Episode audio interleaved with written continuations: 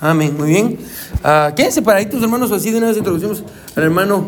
Uh, yo le pedí al hermano Karim que predicara hoy, so let's put the microphone to hermano Karim, ya, porque originalmente iba a salir para, para Houston el miércoles, pero cosas cambiaron ahí, algunos compromisos, entonces uh, voy a salir mañana temprano para Houston.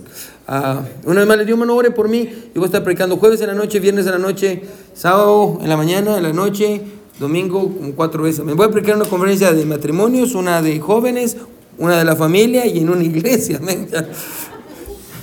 Bueno, mi, mi, mi regla es salir nada más dos domingos al año. Pero cuando salgo me abusan como no tiene idea. Así que, ah, pero muy bien, vamos a, yo quería que hermano Karim nos predicara, hermanos, Dios está usando hermano Karim. Ah, estoy emocionado para, por la verdad, el pasaje que va, va a predicar es un buen pasaje, amén. Yo estaba orando por él. So, so véngase para acá, hermano Karim, yo voy a orar por usted.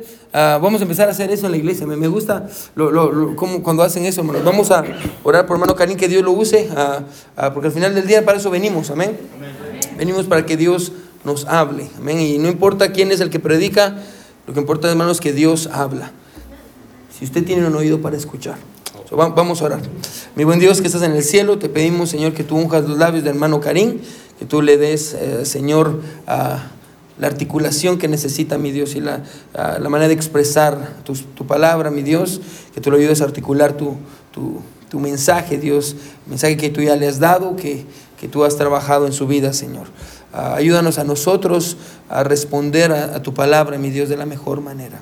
Gracias porque tú eres un Dios de amor, un Dios grande, Señor, un Dios ah, ah, maravilloso. Te pedimos que tú ayudes a hermano Karim, que tú lo uses, mi Dios, para todos aquellos que están aquí en nuestra iglesia, todos aquellos que lo van a escuchar, mi Dios, en el momento en el que lo vayan a escuchar. tus manos de amor ponemos todo, en el nombre de Jesús oramos. Amén y amén. Where can I put this? Me encanta porque cuando alguien más va a predicar puedo usar camisas sin bolsa. Vamos a ver. Uno, dos, uno, dos. ¿Sí? ¿No? Ahí está. Ahora sí, ahí está. Conmigo trabaja, pastor. Conmigo no trabaja. Contigo no. No, conmigo no trabaja. Ok, hermanos, vamos a ir al libro de Oseas. Al libro de Oseas, si no saben dónde está Oseas, está después de Daniel. Y si no sabe dónde está Daniel, está después de Salmos. Y si no sabe dónde está Salmos, es uno, después de Génesis. Es uno de los ah, profetas menores, no menor por contenido, sino menor por, uh, por cuánto fue escrito. No, no menor por importancia, mejor dicho. Amén. Eh, ¿Estamos ahí, hermanos? Eh, vamos a ir al capítulo 11, capítulo 11 de Oseas. Capítulo 11 de Oseas.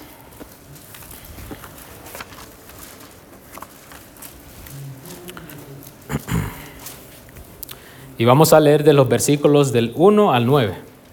Si estamos ahí, todos me sigan. Ah, vamos a leer Oseas, capítulo 1, ah, capítulo 11, del versículo 1 al 9. La palabra de Dios dice así.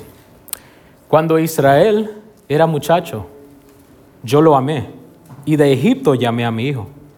Cuanto más yo los llamaba, tanto más se alejaban de mí. A los Baales sacrificaban y a los ídolos ofrecían sahumerios. Esto se llama, esto es como humo aromático, es lo que, lo que significa sahumerios.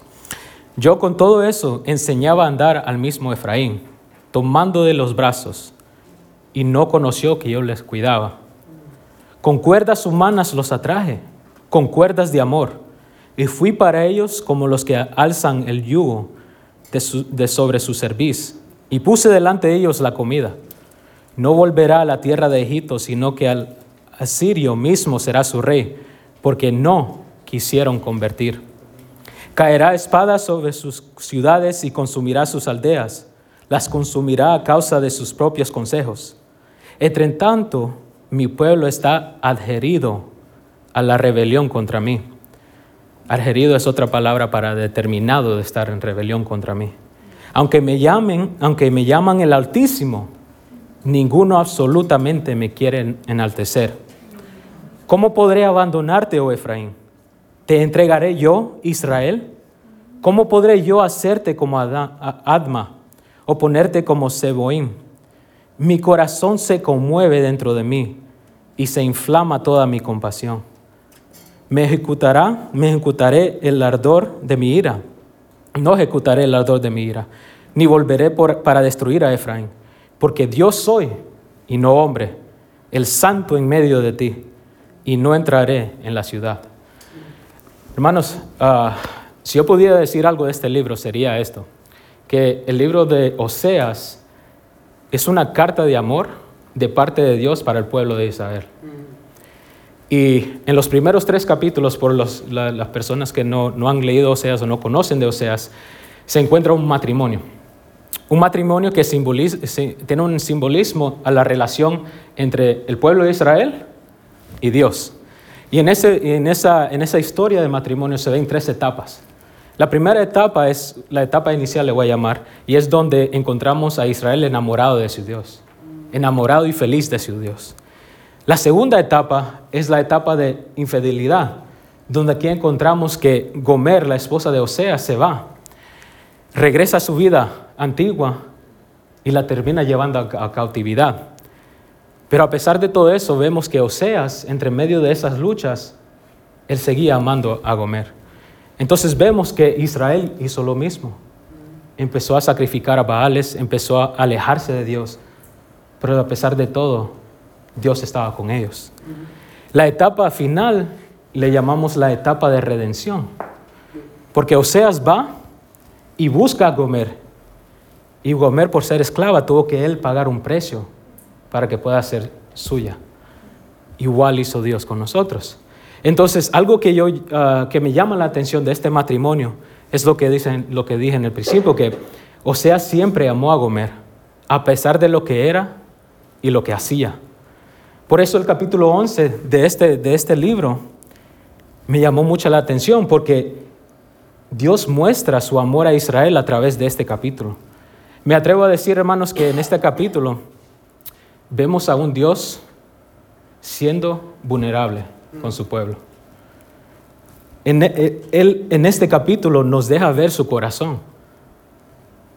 Podemos claramente ver cómo su corazón se está partiendo y cómo, qué es lo que él siente con el pueblo de Israel. Y no sé, tal vez usted, uno de ustedes en esta noche han sido lastimados por alguien que ama o alguien que, que está muy cercano a usted. Y tal vez por ese dolor siente o, sintió por ese dolor a cerrarse y a no querer ser vulnerable con otros.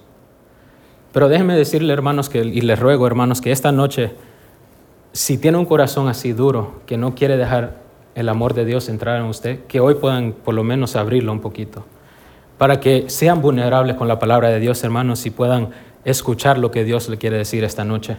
Por eso, esta noche yo quiero predicar bajo este título, se llama Un Dios vulnerable. Vamos a orar, hermanos. Padre, estamos delante de ti, Señor, en este momento, Padre. Padre, viniendo con corazones abiertos, Padre. Te pido, Señor, que tú nos hables, Señor. Que tú me uses, Señor.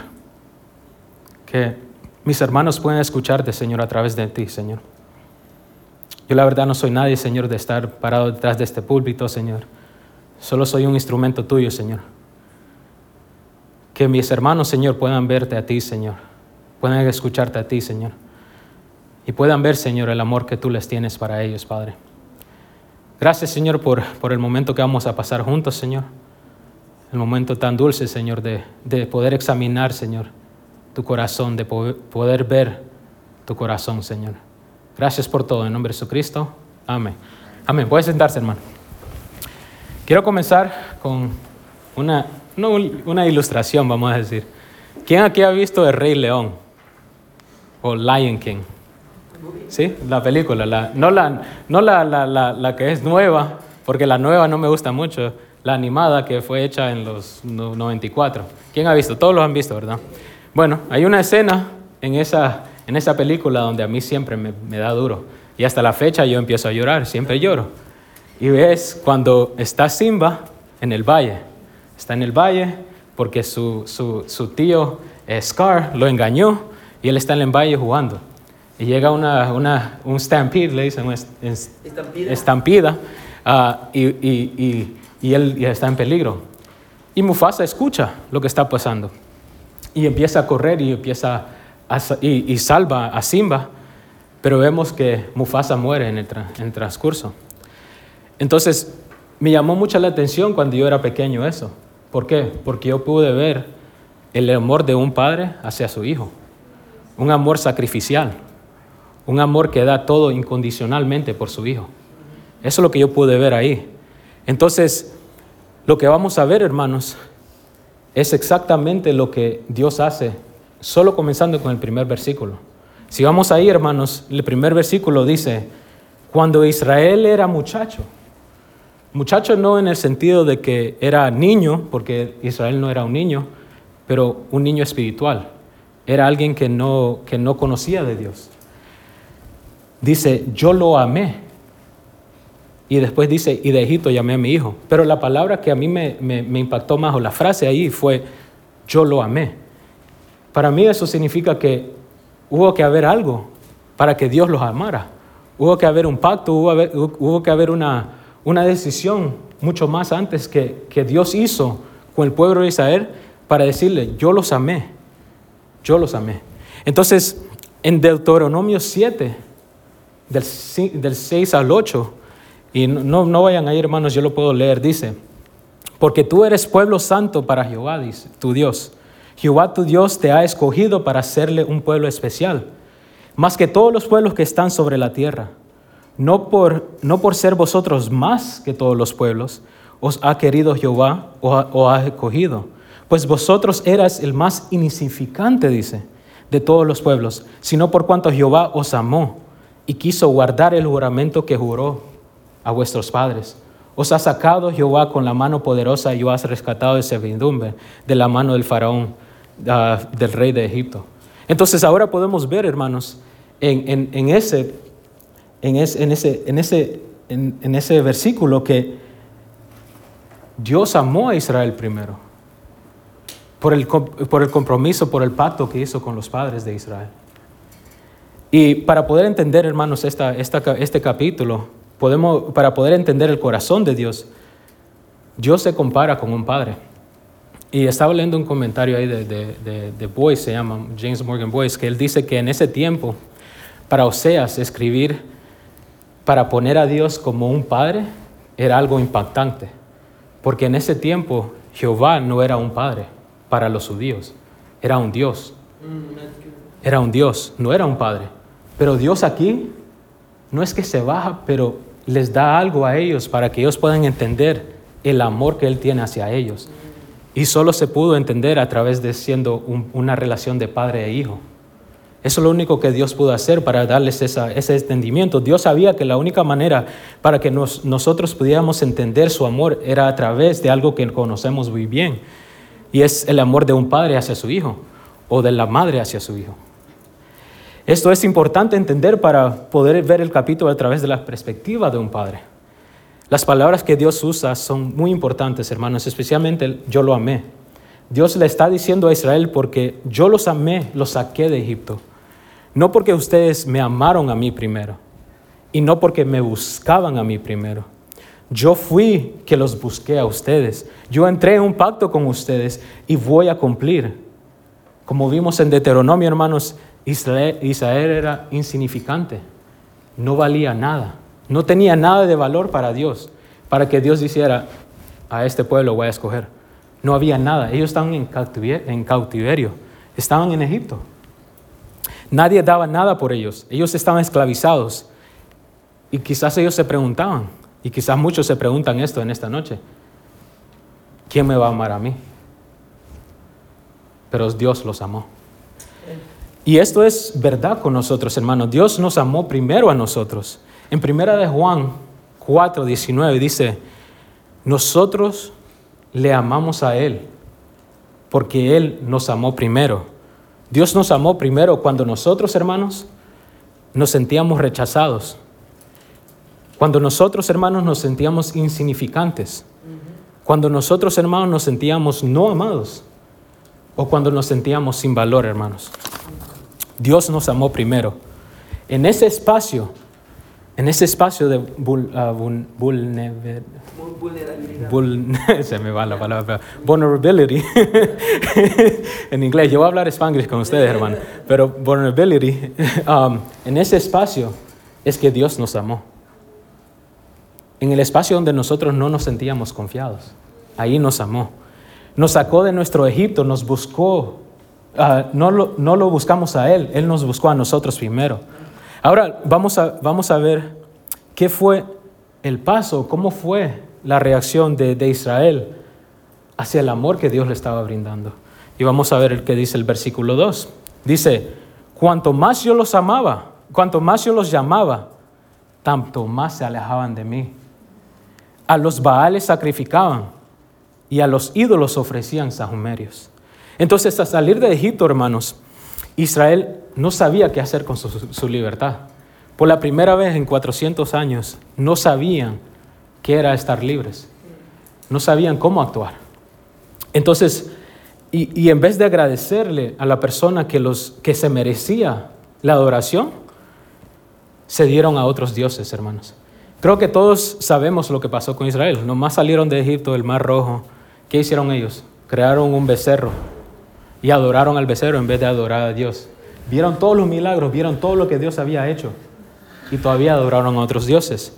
Sabemos que cuando José, Josué entró con ellos a la tierra prometida y Josué murió, eh, Israel se dio, básicamente se volvió atrás con los egipcios. No que fue para atrás con los egipcios, pero su corazón ya no estaba con Dios, estaba lejos de Dios. Entonces, todo el libro, hermanos, de, de- jueces explica la, la decadencia moral de Israel. Si del capítulo 1 hasta el último capítulo de jueces van a ver que Israel está, está en un sentido donde conocen a Dios y van hasta, hasta abajo, hasta abajo, hasta abajo, hasta abajo, hasta cuando llega a un lugar donde ya no conocen quién es Dios. Se olvidaron de, de- Dios.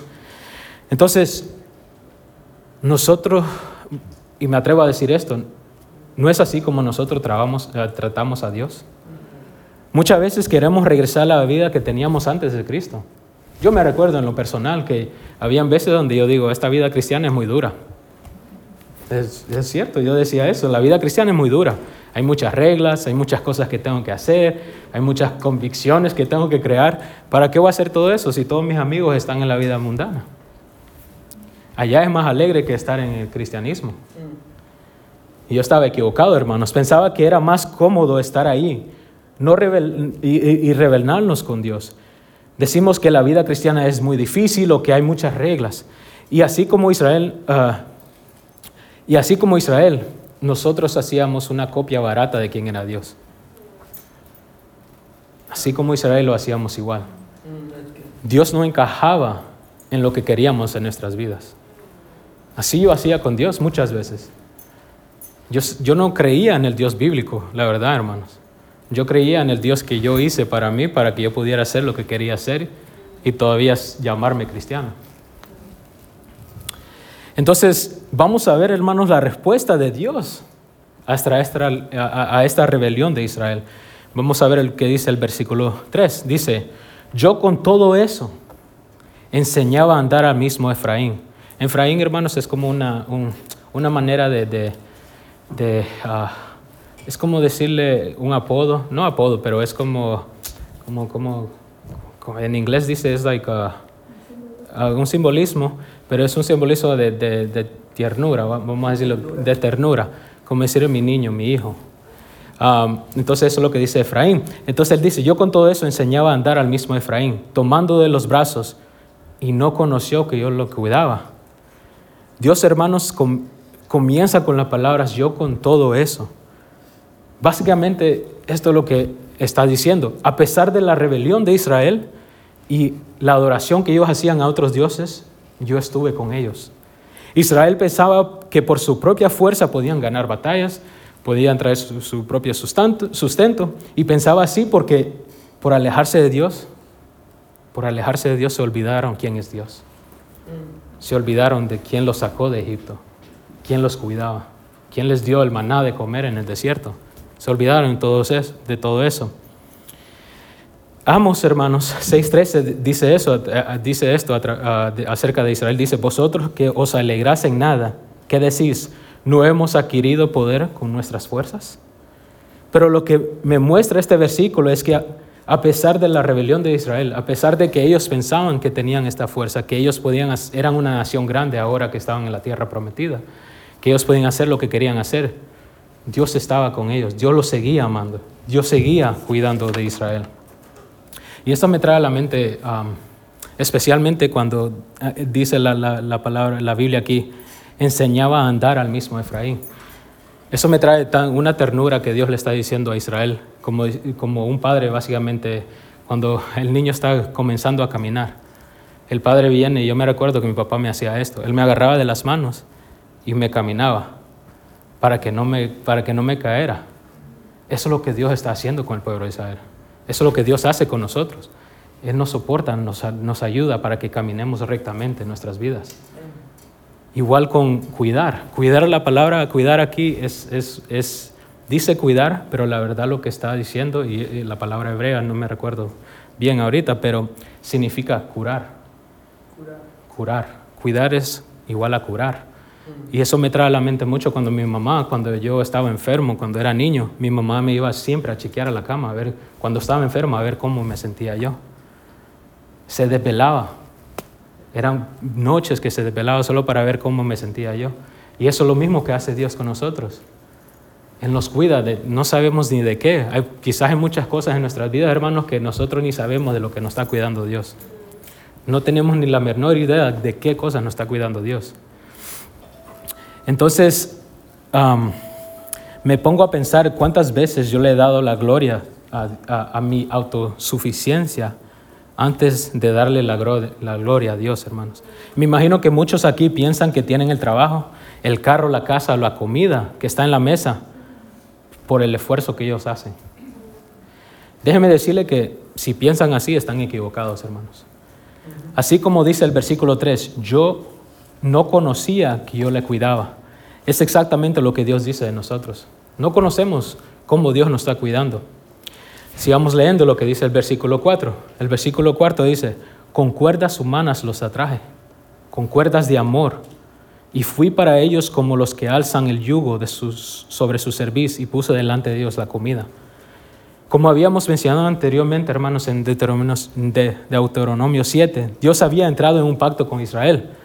Este pacto era un amor incondicional. Y por ese amor, Dios una y otra vez cuidaba de Israel, quería alcanzar su pueblo. Como dice, con cuerdas humanas lo atrae. Cuerdas, eh, y estaba, estaba leyendo, es como, es como un lazo, cuerdas humanas básicamente, es como un lazo. Con un lazo humano vamos, vamos a decir que Él los atraía. Pero ¿qué significa eso con cuerdas humanas? Él les mandaba profetas, hermanos. Nosotros conocemos la Biblia, conocemos todos los profetas que Dios le mandaba a Israel para que ellos pudieran arrepentirse de sus caminos, para que ellos pudieran regresar a sus pies. Dios estaba mencionando a las personas que Él usaba para alcanzarlos. Por ejemplo, Él les mandaba a los profetas, pero no querían escuchar, hermanos. Una y otra vez Dios le daba la oportunidad para volver a Él. Entonces, les hago, hago esta pregunta yo. ¿Cuántas veces ha tratado Dios de alcanzarlo a usted?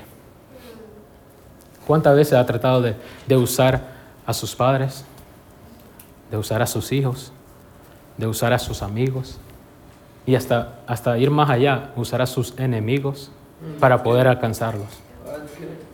Para que Dios pueda hablarlos, porque ustedes no quieren escuchar así como yo. No quería escuchar. ¿A quién les ha mandado Dios para poder alcanzarlos? ¿Qué cuerdas humanas ha usado Dios para hacerlo? Quizás ha usado, como dije, a, su esposo, a su esposa, a sus hijos, a sus padres, hermanos, amigas, hermanos, amigas, amigos. Tal vez usted no, no lo ve así, pero Dios nos habla a través de personas que nosotros amamos y también personas que odiamos. Pero nosotros en vez de escuchar, seguimos en nuestra rebelión, hermanos. Sigamos leyendo. El versículo 5 al 7, vamos a ver algo algo evidente, que, es la respuesta a estas cuerdas de amor de, Israel. No volverá a tierra de Egipto, sino que el asirio mismo será rey. porque no quisieron convertirse. No quisieron regresar los israelitas. Dice, caerá espada sobre sus, sus ciudades y consumirá sus aldeas, las consumirá a causa de sus propios consejos. Entre tanto, dice, mi pueblo está adherido a la rebelión contra mí. Aunque me llaman el Altísimo, dice, ninguno absolutamente me quiere enaltecer. Hermanos, no importa cuántas veces Dios llamó a Israel, no importaba cuántos profetas Dios mandaba para Israel, ellos estaban determinados en su corazón ser rebeldes, rebelarse contra Dios. Israel iba a volver a cautiverio, esa iba a ser, eh, iba a ser el juicio. Como dice ahí, Asirio mismo será su rey, dice. Ellos ahorita están disfrutando de la tierra prometida, ahorita cuando están hablando. Pero por su rebelión no querían convertirse en sus caminos, iban a volver a cautiverio. Otra nación iba a ser su rey.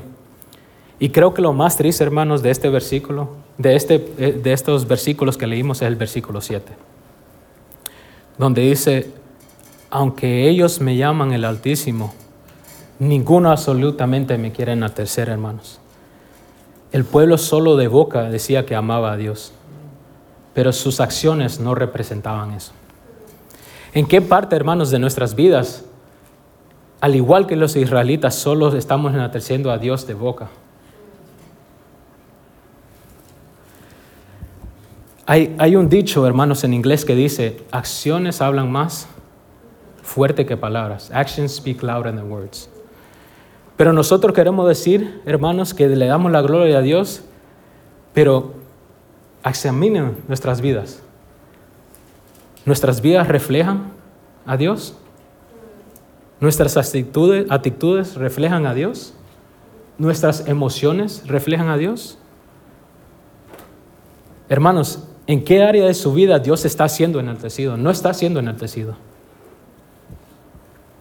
Tal vez sea en su matrimonio Tal vez sea en su trabajo, donde ni conocen que somos cristianos. Tal vez sea en la escuela. Y aquí es donde muchas veces nosotros pensamos que nadie nos está viendo y es en nuestra vida privada. ¿Está Dios siendo enaltecido ahí en nuestra vida privada donde nadie nos ve? ¿Pensamos que nadie nos ve? ¿Pensamos que solo es yo, yo mismo, me, myself and I? no sé cómo decirlo en español, pero me, myself and I, yo, yo mismo y yo. ¿Sí? En nuestras vidas privadas, donde nadie nos ve.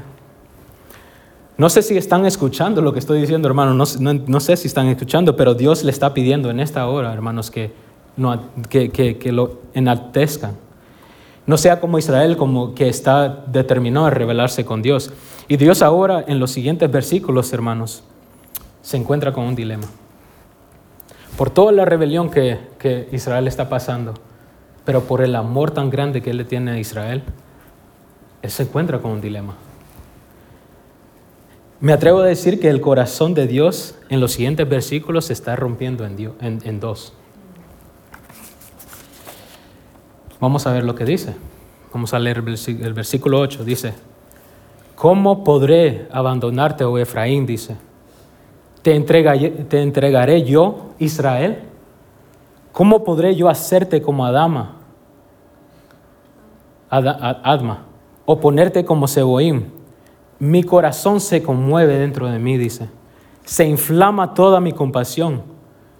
No ejecutaré el ardor de mi ira, ni volveré para destruir a Efraín, porque Dios soy y no hombres, el santo en medio de ti, y no entraré en la ciudad. En estos dos versículos es donde Dios creo que nos enseña qué vulnerable es, Él. Nos enseña claramente su, su, uh, vulnerabilidad. Vemos cómo el corazón de Dios está atribulado por el amor que le tenía a Israel y no querer ejecutar su juicio. Y a la misma vez tiene que tratar con, la, con, con el pecado. Entonces vemos un Dios que está partido en dos. Él dice, Israel, te amo tanto. ¿Cómo yo te entregaré? ¿Cómo te abandonaré? Pero tampoco me quieres seguir. ¿Qué voy a hacer? ¿Qué puedo hacer? Claramente podemos ver la lucha de Dios al decir, ¿cómo, cómo podré abandonarte, oh Efraín? ¿Te entregaré yo, Israel? ¿Cómo podré yo hacerte como Adma y ponerte como Seboín? Adma y Seboín, hermanos, es muy interesante que están ahí.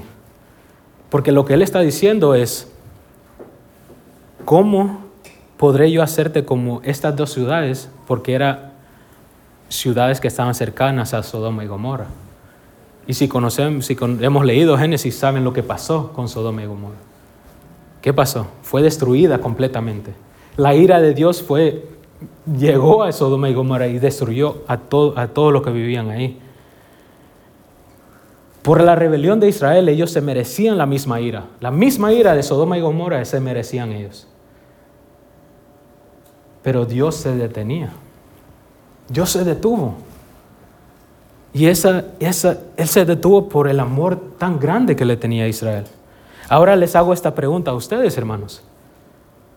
¿Qué, piensa, ¿Qué piensan ustedes que es lo que Dios dice cuando nosotros nos rebelamos con Él? ¿Cómo podré abandonarte? Y me voy a poner yo, oh Karim. ¿Cómo podré abandonarte, oh Valeria? ¿Cómo podré abandonarte, oh Ángel? ¿O te entregaré yo, Iván? ¿Te entregaré yo, Alejandro? ¿O Lalo? ¿Cómo podré yo hacerte lo mismo que le hice a Sodoma? Son cosas que Dios está diciendo cuando nosotros estamos pecando. No estamos enalteciendo a Dios. Es lo mismo que Dios está haciendo. Él dice, por tanto amor que yo les tengo a ustedes, como leímos en Primera de Juan, porque Él nos amó primero, nosotros les amamos a Él, ¿va?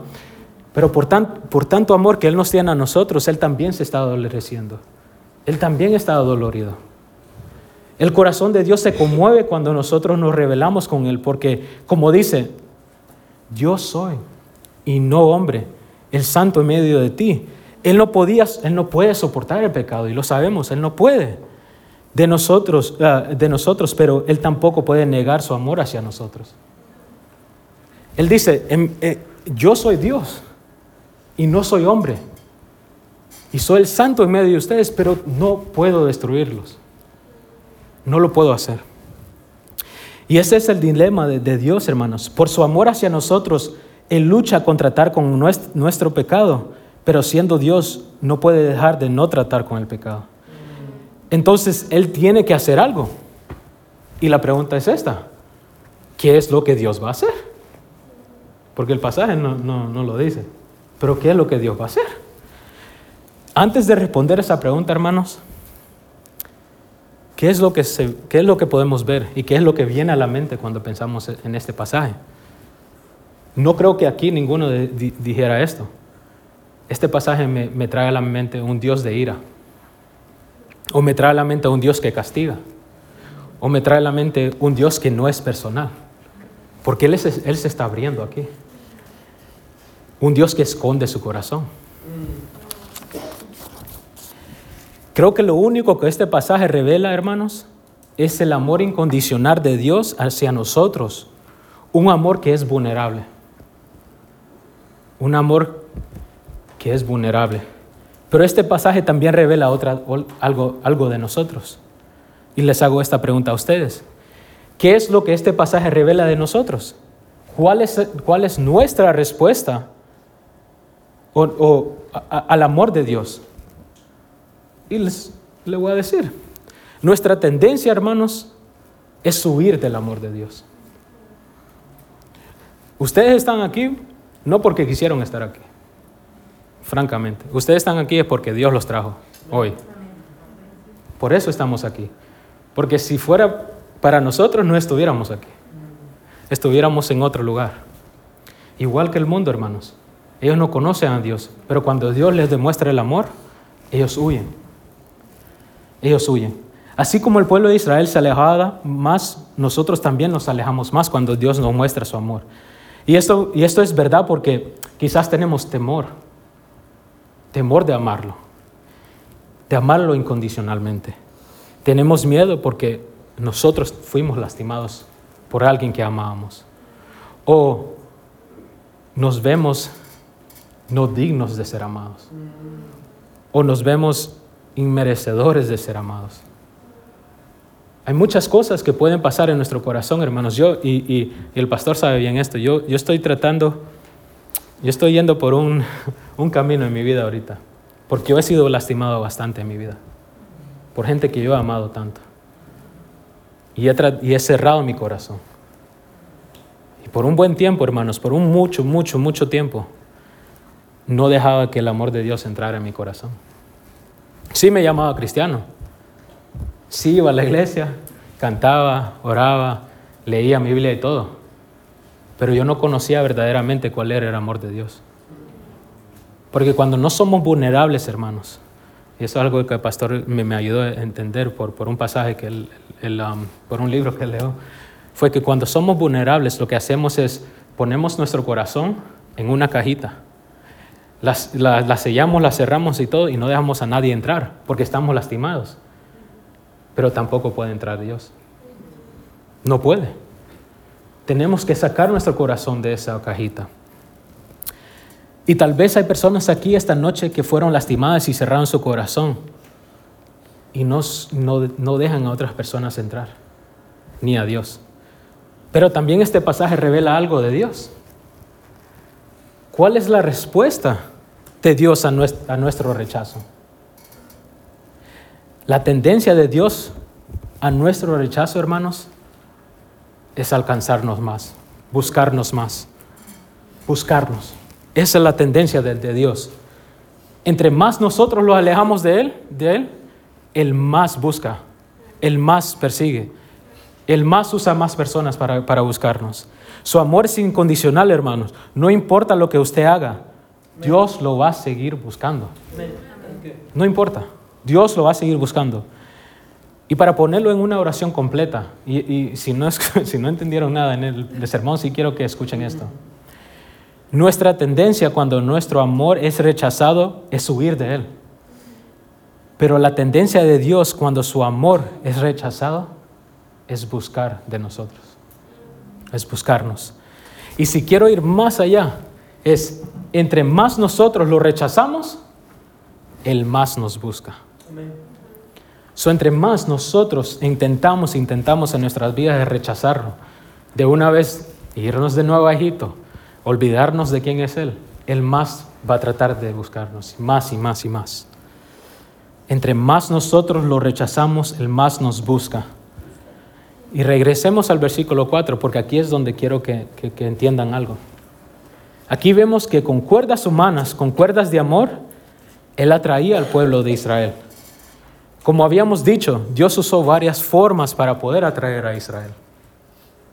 Unos fueron los profetas, unos fueron reyes, unos fueron jueces, unos fueron enemigos de Dios o otras naciones. Pero con todo eso no se convirtieron, no querían, no quisieron dejar sus caminos. Entonces, si nos hacemos la pregunta que nos hicimos al comienzo, que era, ¿qué es lo que Dios iba a hacer con este dilema? Él ya usó a profetas, ya usó a, reyes, ya usó a diferentes formas para poder hablarle al, al pueblo de Israel y no querían escuchar. ¿Qué era lo, lo más que podía hacer Dios?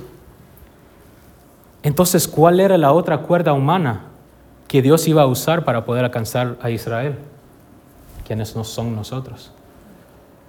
La última cuerda, hermanos, que Dios tuvo que usar era Jesús.